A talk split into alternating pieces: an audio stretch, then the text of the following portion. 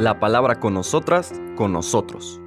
Una reflexión de la palabra cotidiana en diálogo con el acontecer de la comunidad universitaria.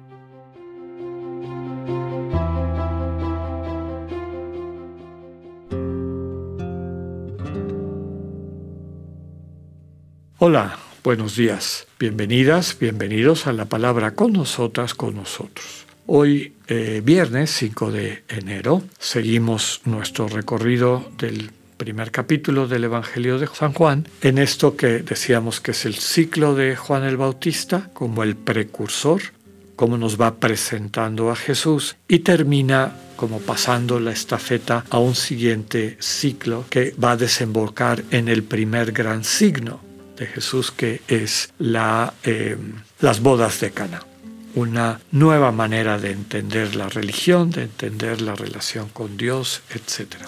Ayer nos quedamos en la lectura, en el llamado de los primeros discípulos, que para explicar lo otro no pudimos terminar de redondear. En la lectura de ayer vimos que uno de esos dos que escucharon la invitación de Jesús a pasar tiempo con él y lo empezaron a conocer, después se convierte no solamente en discípulo, sino en apóstol, es decir, en enviado para llevar esa buena noticia. Y estamos hablando de Andrés, hermano de Simón, al que el Señor, también en la lectura de ayer, le da un sobrenombre el sobrenombre de Pedro, que significa roca, o en arameo Kefas, que el mismo texto nos, nos describió, nos transmitió.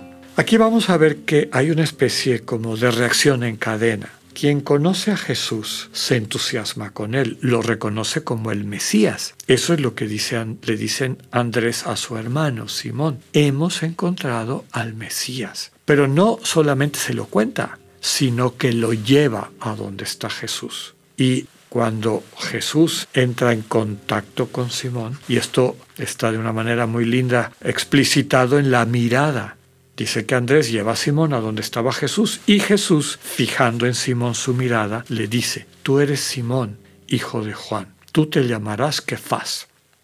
¿Qué está transmitiendo esta escena y este contexto? ¿no? Hay que ir con Jesús. Un, buen, un verdadero apóstol no es un intermediario entre Jesús y la gente, es un mediador, un facilitador del encuentro de Jesús con cada persona. Es una facilitadora, alguien que puede ayudar a que las personas se puedan encontrar con el Señor que experimenten su mirada sobre sí mismas, sobre sí mismos. Eso es lo único que puede hacer que la segunda parte del relato, el milagro de descubrir tu, tu, vocación personal, es decir, cuál es tu verdadera identidad, no lo que el mundo y el egoísmo y la lucha de egos te ha proyectado y que tú todos nos hemos creído, sino realmente quién eres, qué es lo que está al fondo de tu identidad y que solamente el Dios vivo te puede revelar. Eso es lo que le pasa a Simón en este encuentro cara a cara representado con la mirada, la manera como Jesús lo ve, pues el mismo Señor le describe quién es Él, esta piedra sobre la que se puede construir comunidad, eclesía, asamblea, es decir, eh, este cuerpo vivo de Cristo como proyecto de Dios para toda la humanidad.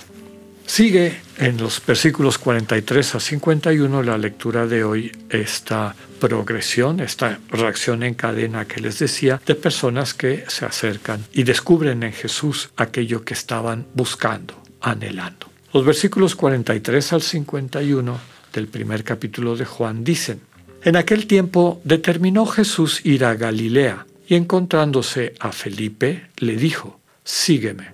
Felipe era de Bethsaida, la tierra de Andrés y de Pedro. Felipe se encontró con Natanael y le dijo, Hemos encontrado a aquel de quien escribió Moisés en la ley y también los profetas. Es Jesús de Nazaret, el hijo de José. Natanael replicó, ¿acaso puede salir de Nazaret algo bueno? Felipe le contestó, ven y lo verás. Cuando Jesús vio que Natanael se acercaba, dijo, este es un verdadero israelita en el que no hay doblez. Natanael le preguntó, ¿De dónde me conoces? Jesús le respondió, Antes de que Felipe te llamara, te vi cuando estabas debajo de la higuera. Respondió Natanael, Maestro, ¿tú eres el Hijo de Dios? ¿Tú eres el Rey de Israel? Jesús le contestó, ¿tú crees? Porque te he dicho que te vi debajo de la higuera. Mayores cosas has de ver. Después añadió, yo les aseguro que verán el cielo abierto y a los ángeles de Dios subir y bajar sobre el Hijo del Hombre. Palabra del Señor. Bien, ya vemos que ahí está progresión, ¿no? Eh, Andrés llevó a Simón, que se encontró con el Señor Jesús. Simón y Andrés invitan a Jesús a su tierra, a Bethsaida, un puerto en el norte del mar de Galilea, que ya hemos descrito en otras ocasiones como un pueblo de frontera entre la Galilea judía y la Decápolis pagana. Ellos vivían en ese, era pueblo de frontera. Ahí llega Jesús. Ahí se encuentra con Felipe y a Felipe lo invita a seguirlo. De alguna manera la misma invitación que les hizo a los otros. Conóceme, ven conmigo, entusiasmate con aquello que les puedo yo transmitir. Recordemos que ya nos dijo el Evangelio de San Juan en boca de el Bautista, que es este el que puede transmitir el Espíritu, el que nos puede sumergir en la vida, en el dinamismo, en el mundo del Espíritu Divino. Quien encuentra a Jesús, como es el caso de Felipe, se siente invitado a compartirlo y por eso va con Natanael y le dice lo mismo que le dijo Andrés a Simón. Hemos encontrado a aquel que se nos ha prometido, el Mesías. Y le dice, es Jesús de Nazaret, el hijo de José. Natanael está escéptico. Nazaret en aquella época era un rancho, ni siquiera un pueblo, y un rancho de una zona pobre, Recordemos que los pueblos de la orilla del lago eran comunidades relativamente ricas, prósperas. ¿Cómo va a escoger Dios ese rancho perdido en ese lugar seco y montañoso para que de ahí venga el Mesías? No, lo creo.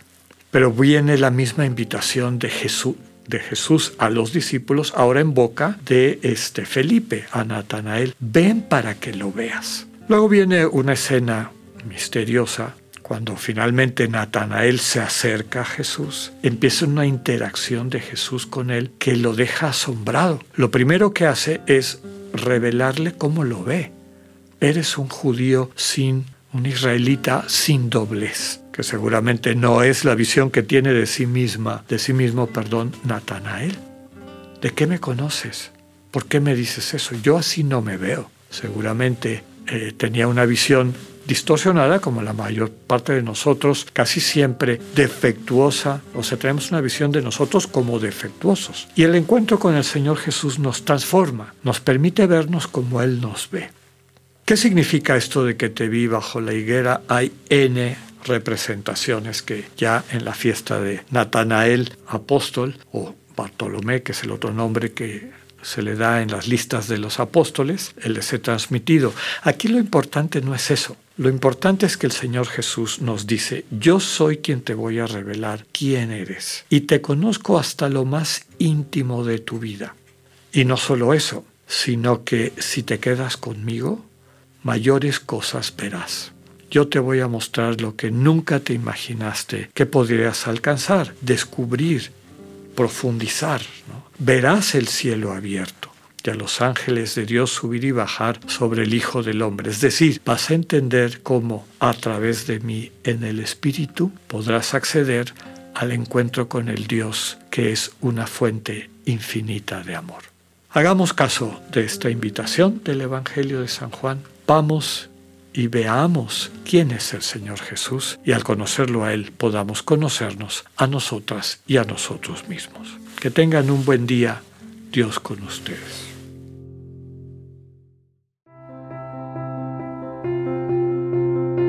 Acabamos de escuchar el mensaje del Padre Alexander Satirka.